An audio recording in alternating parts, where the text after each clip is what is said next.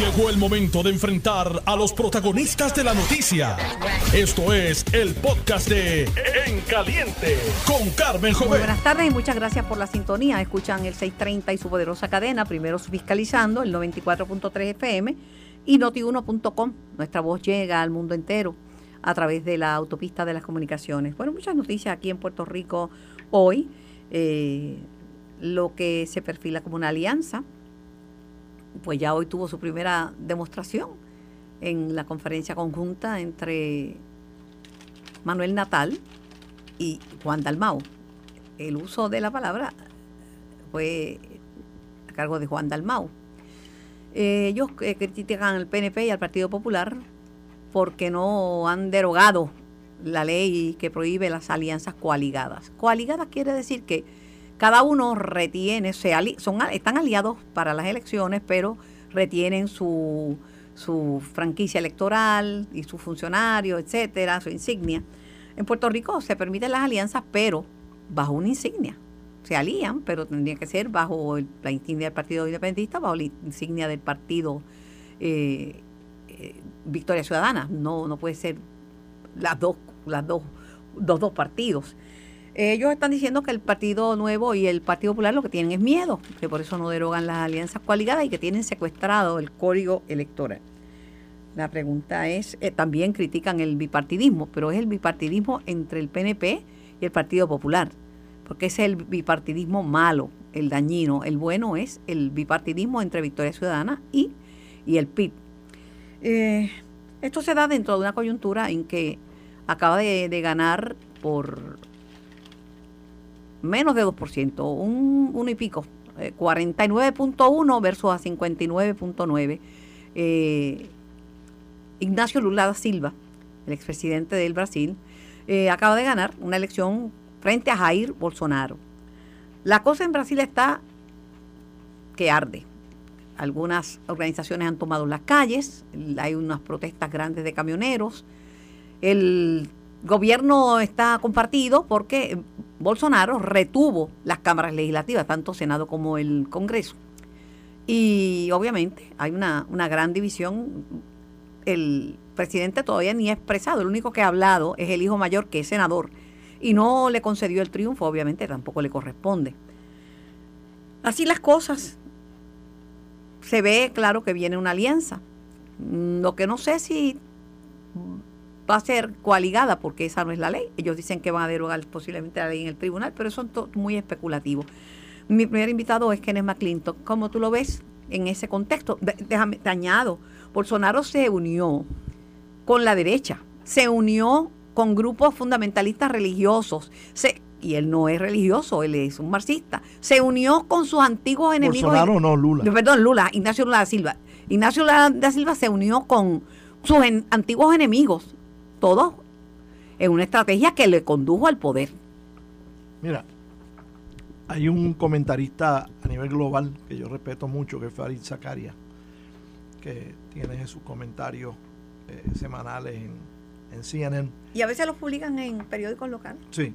Y uno de los planteamientos que él hace es que hay un defecto en muchas democracias, incluyendo la estadounidense, donde los mecanismos que se han establecido para selección de candidatos y para elecciones es uno que promueve el que los extremos tengan una mayor oportunidad de prevalecer que las alternativas de centro.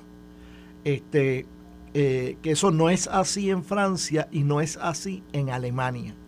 Y que por eso es que en Alemania y Francia tienen unos gobernantes centristas que duran por mucho tiempo y que dan estabilidad a sus sistemas democráticos. No es que no sean democráticos, es que son distintos tipos de democracia. En Estados Unidos, pues tiene el sistema de primarias donde los más exacerbados de un partido y los más exacerbados de otro partido, normalmente más extremistas, son los que salen a votar en las primarias y que las decisiones que ellos toman no son necesariamente iguales a las Pero que ¿cómo tú tomaría. lo aplicas a Puerto Rico y a la alianza y a la denuncia de que tienen secuestrado el, el- Bueno, en el código electoral? en Puerto Rico tenemos una regla que está desde tiempo de Muñoz, desde los años 40 a los años 50, Y es que los partidos, si tú decides ser partido, con todas las ventajas que representa ser un partido, pues tú corres con tus candidatos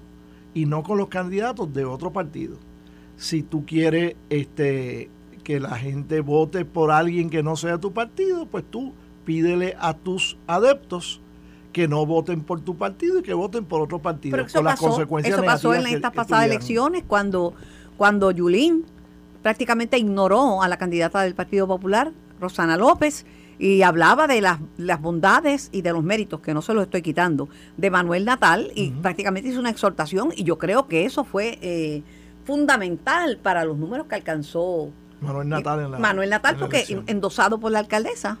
Pero entonces ahora Juan Dalmao y Manuel Natal, después que no logran sus objetivos dentro de sus partidos, pues entonces lo que están haciendo es pidiendo que las reglas se cambien. Pero yo creo que lograron sus objetivos, Kenneth, porque ellos querían postular y postuló cuatro victorias ciudadanas. Me refiero que no, que no lograron elegir al candidato a la gobernación de sus respectivos no partidos. No creo que, eh, que esperaran eso. Bueno, también, o sea, pero se han dado cuenta que bajo las reglas ellos no pueden lograr eso. Y entonces lo que están proponiendo en una forma sumamente eh, aventajada para ellos, no aventajada para el pueblo, aventajada para ellos, es que se descarte una regla que ha funcionado bien por 70, 80, 90 Pero ellos años. Dicen que el Partido Popular había prometido que lo iba a derogar y que lo había prometido en una campaña eleccionaria. que ¿Por qué se rajaron? Pero el problema que hay es que el Partido Popular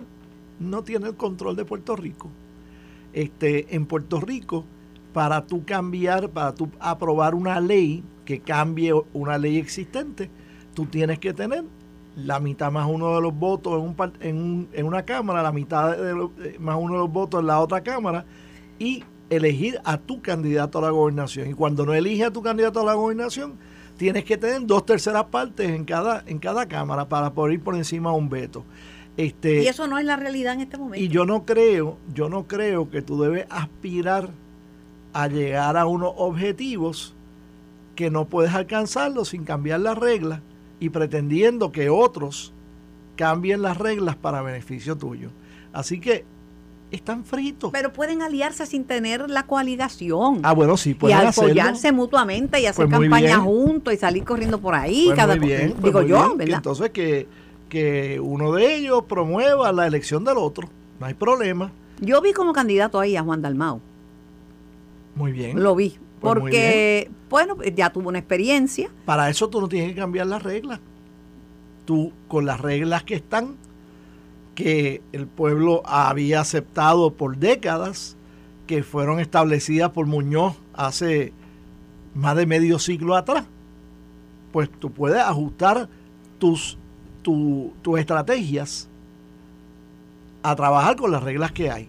Algunas de las medidas que ellos querían, ¿verdad?, que se aprobaran como parte de un nuevo código electoral, pues en realidad necesitan enmiendas de la Constitución. Enmiendas a la Constitución porque tú no puedes de, aunque se haga en otras partes del mundo, incluyendo Estados Unidos, tú no puedes aprobar un código que incluya el referéndum revocatorio. Este, y tú no puedes aprobar tampoco la segunda vuelta, que sé, yo sé que en muchos países, bueno, Dura Silva gana en una segunda vuelta. Pues nuevamente, o sea, cuando tú quieres ganar a base de cambiar las reglas, pues quiere decir que estás perdiendo este, ajustate a las reglas. Pero como eh, también hay un desgaste de los partidos mayoritarios del PNP y del Partido Popular, ahora mismo hay una guerra tremenda en el Partido Popular que se están comiendo literalmente por los rabos.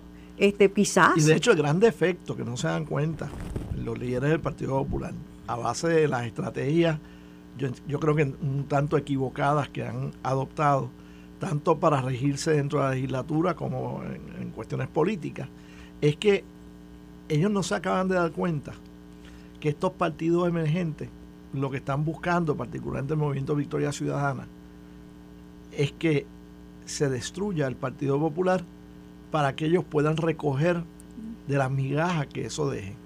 Bueno, hay, hay, otra teoría. Y le han dado poder a miembros de esos partidos en la legislatura, más allá del poder al cual tenían derecho eh, como legisladores. Hay quien plantea, entre otros, Carlos Díaz Olivo, a quien saludo, conozco de muchos años, de aprecio, eh, conozco desde que fue candidato a la alcaldía de San Juan. Ujú.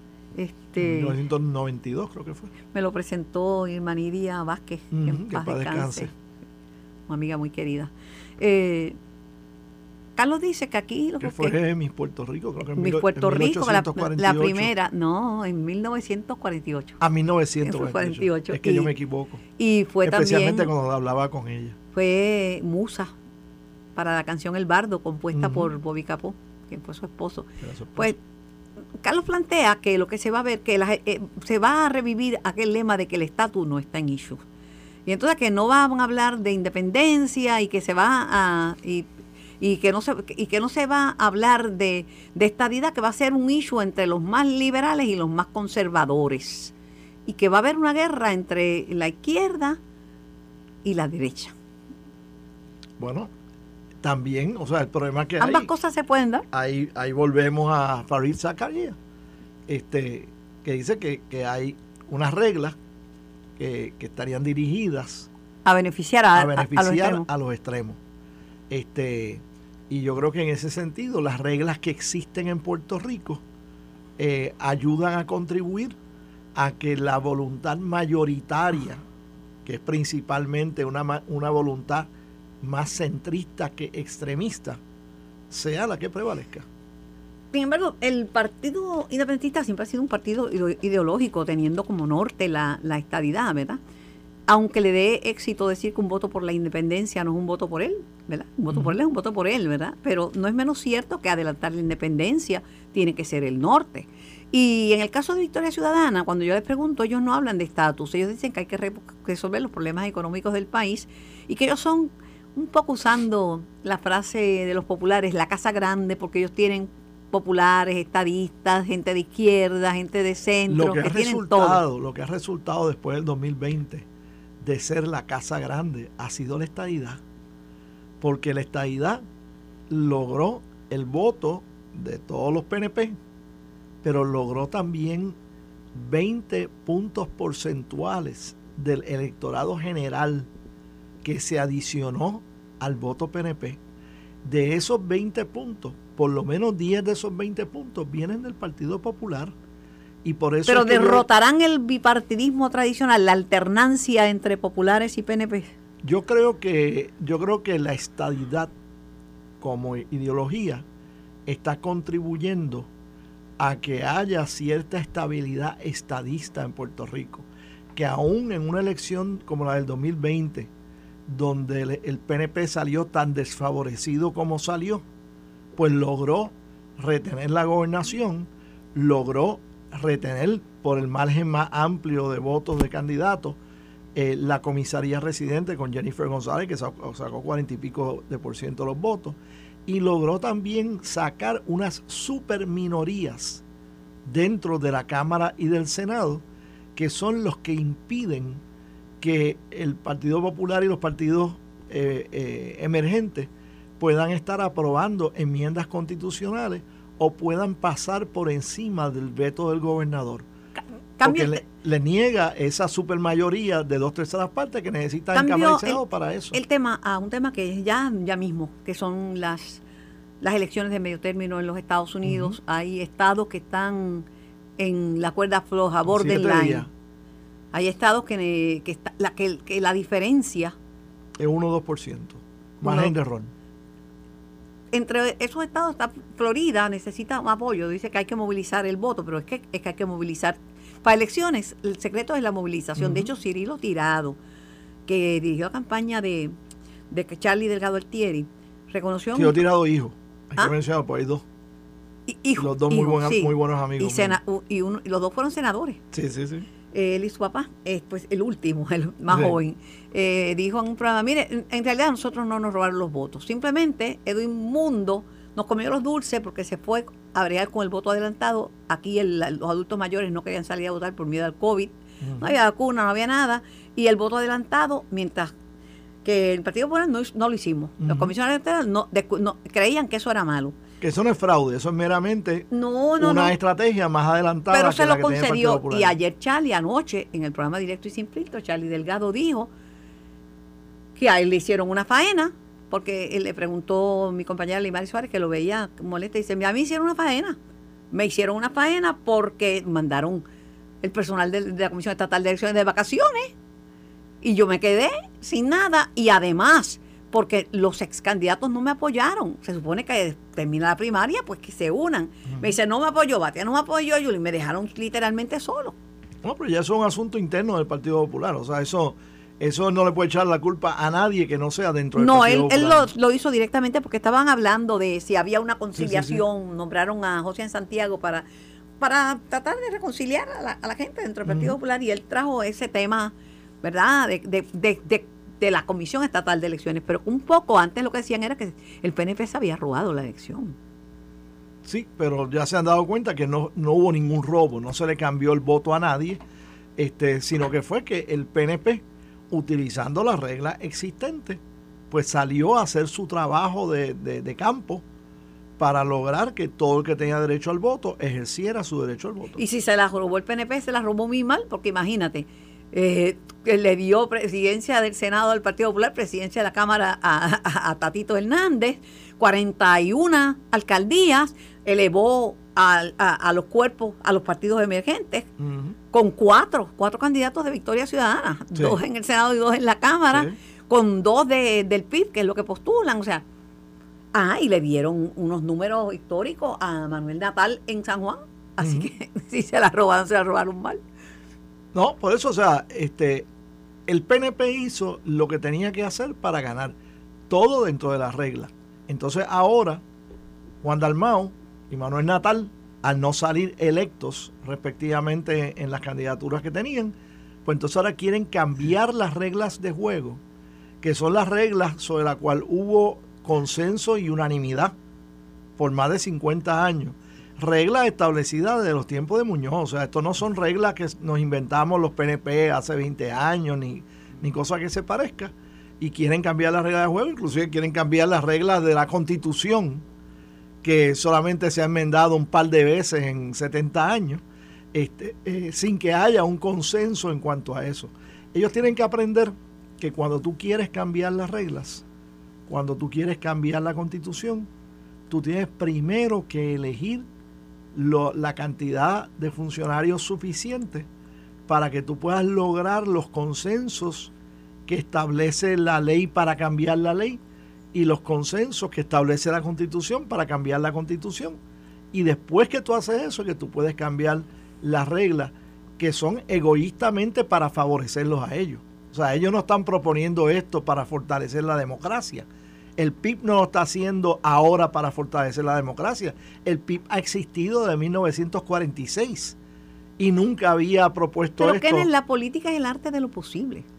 Si es posible que ellos puedan hacer eso, van a tratar de hacerlo porque la finalidad es sacar más hay Hay que recordarle a nuestra audiencia de que ellos están proponiendo unos cambios de reglas por razones estrictamente egoístas. Porque le conviene a ellos dos ahora ¿Llegarán a convertirse así en, convertirse esa alianza en la principal opción eleccionaria para las próximas, los próximos comicios? Bueno, ellos pueden hacer alianza dentro de las reglas como existen. Y eso tiene sus ventajas y tiene también sus desventajas. Ellos quieren cambiar las reglas para que tenga ventaja, pero, pero que no tenga ninguna desventaja. Y soy wrong number, eso no funciona de esa manera.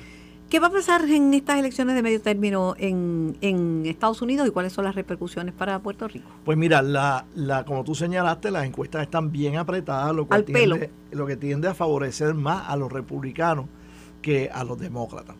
Este, yo voy a estar este, de viernes a, a domingo en Florida, como hago todos los bienios desde hace 30 años atrás. Este, en, frustradamente tratando de ayudar a sacar a votar el voto boricua. Y digo frustradamente, porque estos son compañeros que cuando vivían en Puerto Rico, más del 80% Votaba. salían a votar casi automáticamente. Entonces brincan el charco y se olvidaron del derecho al voto adicional que ellos adquieren cuando están allá. Nosotros no podemos votar por el presidente en elecciones generales. Nosotros no podemos votar en elecciones de medio término por congresistas y senadores. Ellos sí pueden hacerlo y, pues hay unas razones por las cuales yo estaré hablando allá, como lo he estado haciendo por radio en programas que se difunden estrictamente allá, en programas de radio como este, que hay mucha gente de, los estados que nos están escuchando a través de notiuno.com, eh, este, de por qué es importante para Puerto Rico que ellos voten de determinada forma. Menciono uno que quizás nadie ha escuchado antes, que es John Fetterman. John Fetterman es el vicegobernador de Pensilvania, sufrió un derrame cerebral, Una, un infarto eh, cerebral. En, en mayo, se está recuperando de eso, ya, ya puede hablar casi perfectamente bien, pero está mejorando. Este, y los puertorriqueños que están allá, que no viven acá, no están conscientes de que uno de los problemas de salud emergentes en Puerto Rico, bien serios, son los infartos cerebrales.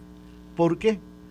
No porque no tengamos este, el conocimiento cómo obrar con el asunto, sino porque se nos han estado muriendo y retirando los neurocirujanos que son necesarios para atender ese y el protocolo, porque tiene que haber un protocolo. Eh, está bien el, el vicegobernador de Pensilvania y recuperándose porque tuvo una ventana de oportunidad que son unas horas para administrarle un medicamento que le ayuda a revertir las consecuencias nefastas de, de un Pero si no tiene eso en todos los hospitales de Puerto Rico, no lo tiene, creo que lo tiene ahora en uno, en uno o en dos, sí, sí. en toda la isla. De hecho, el, el Hospital Menonita de, de Cagua es uno de los pocos que Sí, abrió, un programa. Había antes Centro Médico lo tenía, ya no lo tiene. Pues a Puerto Rico le conviene que los puertorriqueños de Pensilvania voten por John Fetterman, porque siendo paciente de un, de un derrame, pues él está más consciente, consciente y sería más empático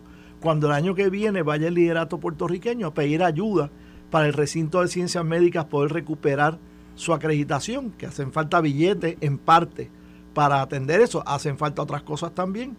Y también para ver cómo podemos comprar unos neurocirujanos allá y traerlos a Puerto Rico para aumentar el personal diestro para atender esta condición que cada día está matando o que está eh, eh, haciendo de la vida más difícil a los puertorriqueños. Tengo que hacer una pequeña pausa, pero quiero reconocer al doctor, Rafael Rodríguez Mercado, que fue secretario de Salud, que es la persona que entrena y entrenaba a los neurocirujanos en Puerto Rico. Mientras era secretario de Salud, él seguía con el entrenamiento. Dios le dé larga vida. Sí, aquí le salvó la vida a, a, Dalmau, a Dalmau Domínguez, creo, que le detectó un aneurisma y lo, lo operaron y salvó la vida a un compañero nuestro. Voy a la pausa, regreso con más de En Caliente. Estás escuchando el podcast de En Caliente con Carmen Jovet de Noti1630.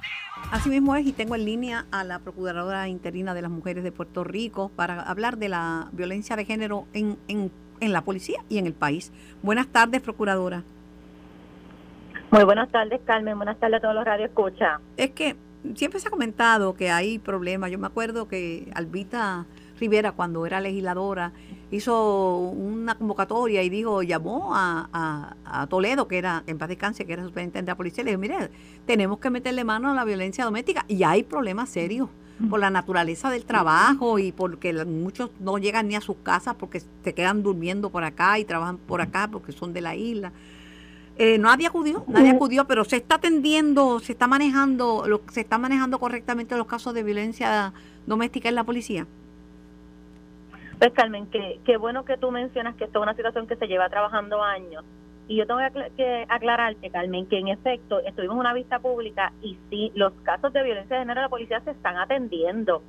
Eh, nosotros llevamos ya un pasado de cuatro años donde en un trabajo en conjunto con la Policía de Puerto Rico y en atención a estos casos, se ha estado atendiendo los casos, inclusive se le están dando adiestramientos a la policía especializados obviamente en su área de trabajo.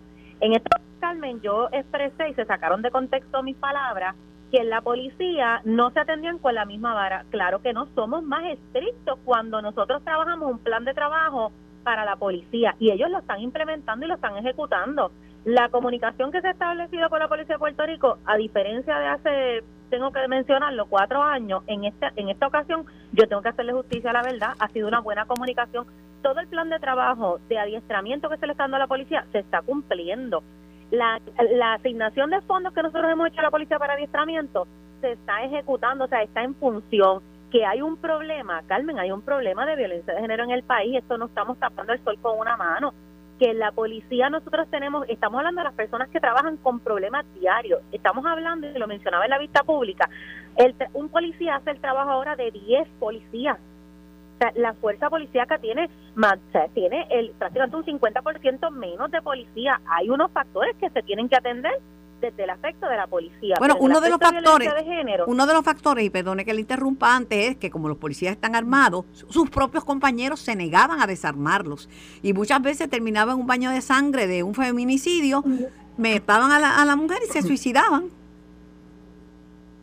Pues mira, Carmen, en este caso, eh, nosotros, ¿verdad? Toda, en nuestra fiscalización, todos los casos que se han investigado de querellas de la policía han sido desarmados durante la investigación esto igual que un ciudadano que tiene licencia de arma en esa parte, o sea, cualquier ciudadano que tiene licencia de arma y hay una hay un incidente, la persona es desarmada. De hecho, el policía es desarmado inclusive antes de que se lleve a cabo la investigación. Por eso es que se es más estricto con el policía.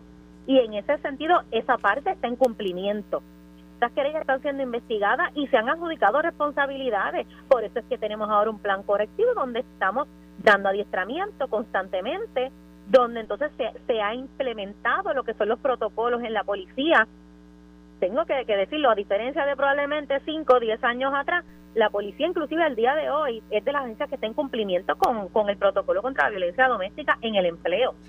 Por, por último, le pregunto, procuradora, eh, ¿como ¿cuántos son los casos de violencia doméstica? ¿Son más de, en la policía, más de 400?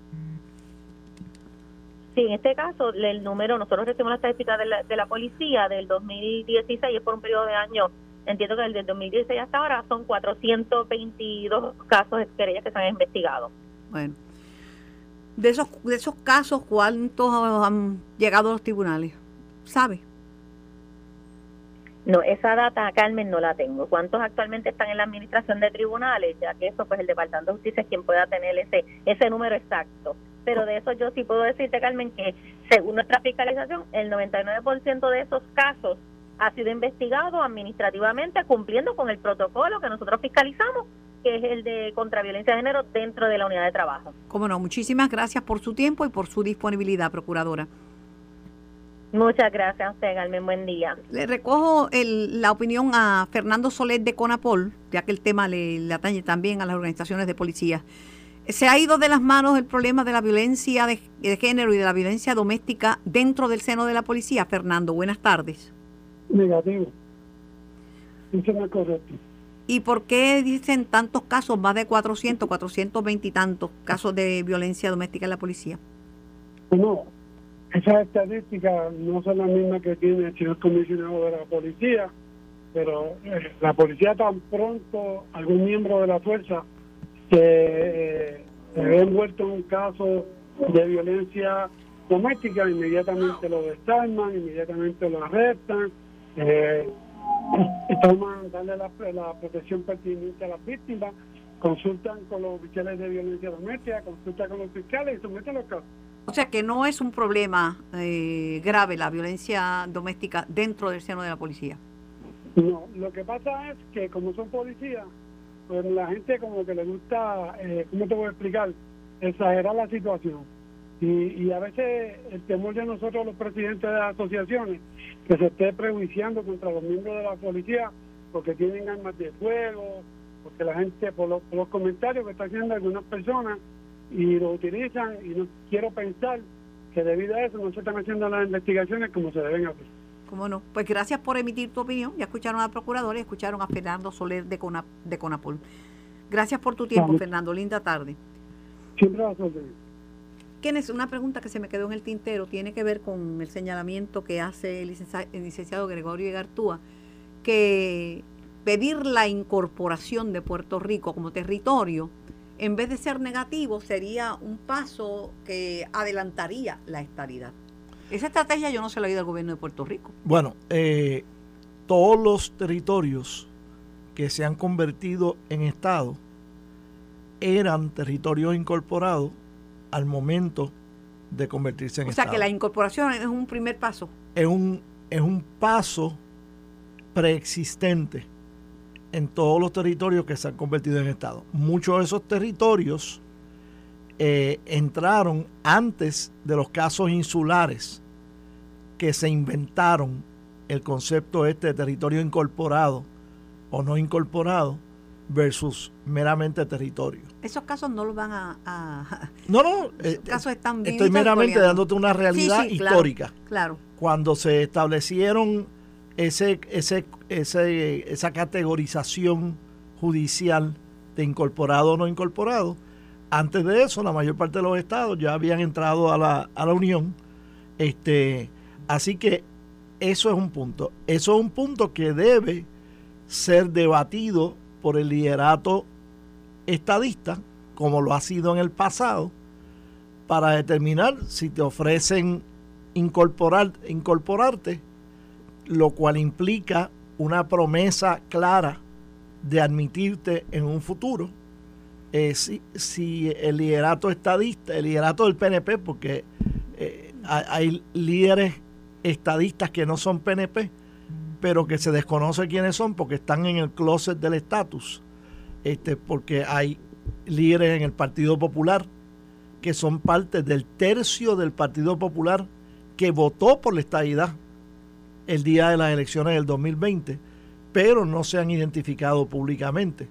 Pues eh, eso es una decisión que habría que tomar en algún momento que cada vez que yo hablo sobre la estadidad con un líder estadista, me dicen, yo le digo, mira, y el voto presidencial no nos adelantaría, o el, o el, o el, territorio no incorporado. el voto presidencial, a diferencia del territorio incorporado, el voto presidencial procesalmente es inmensamente más cuesta arriba que la admisión a la Unión o que la incorporación.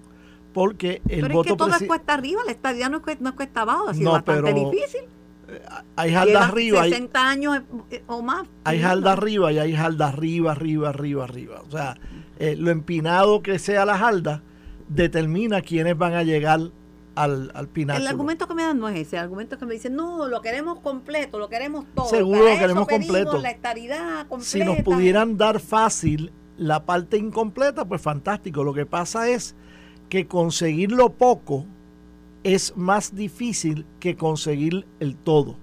¿Por qué? Porque el estadidad solamente requiere la mitad más uno de los votos en la Cámara y del Senado y la firma del presidente. Mientras que el voto presidencial, y si no pregúntale a los amigos del Distrito de Colombia, requiere dos terceras partes de la Cámara, dos terceras partes del Senado, no requiere la firma presidencial, pero requiere ser ratificado por 38 de las 50 legislaturas estatales.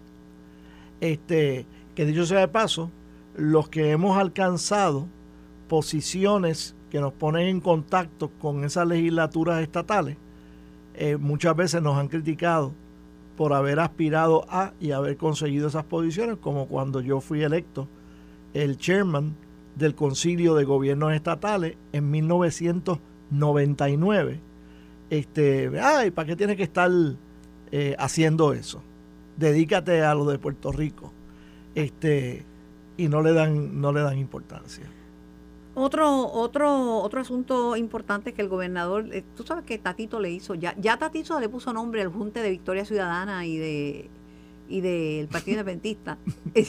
Según Tatito es el Junte diabólico.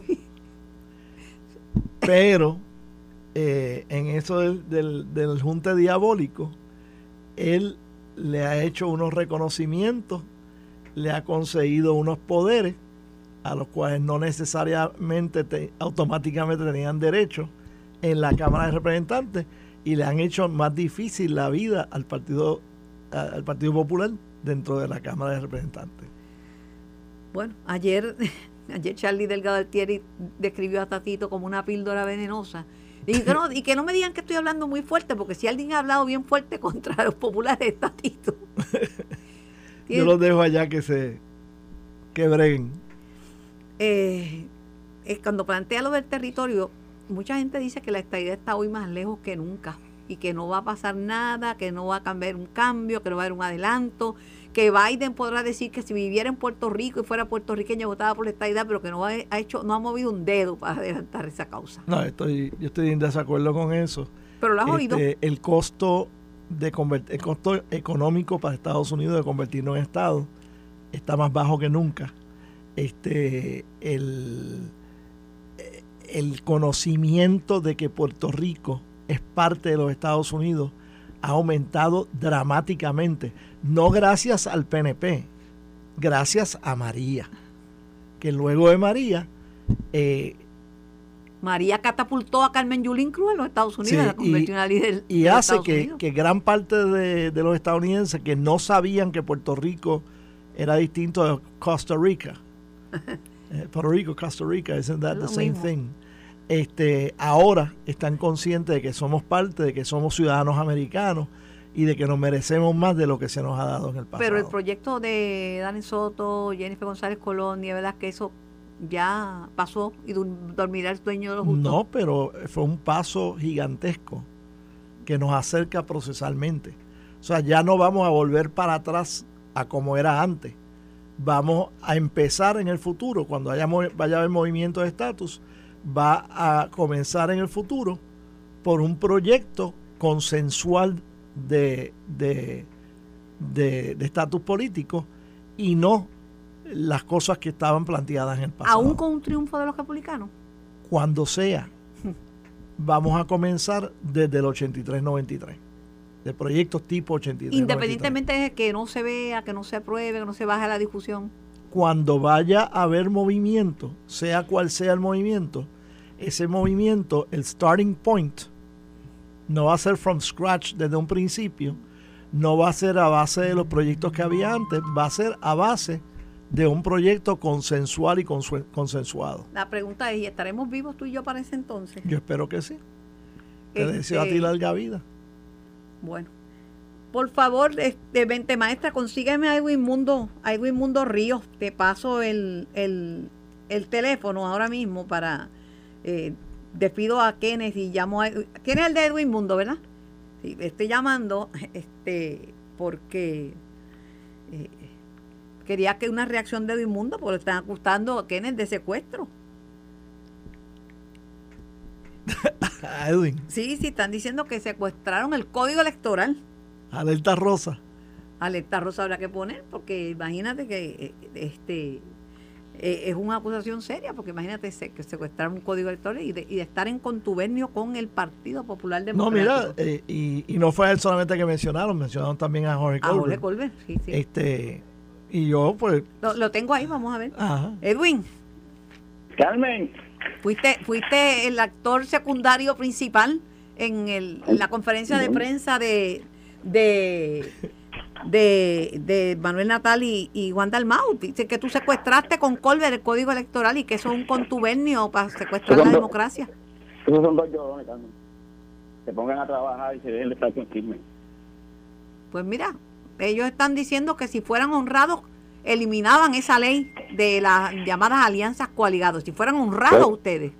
Pues es que ellos nadie les cree porque ellos para ellos son los únicos inteligentes, son los independentistas y los socialistas, como Juan Dalmao y, y Natal, y los, únicos inteligentes son ellos. Pero el pueblo los conoce y por eso no vota por ellos.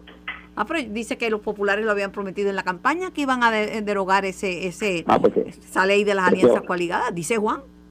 Que vayan de los populares. Ellos dicen que ustedes, que ustedes que, que lo que tienen es miedo, que ustedes Ustedes. Temblando estamos, Carmen.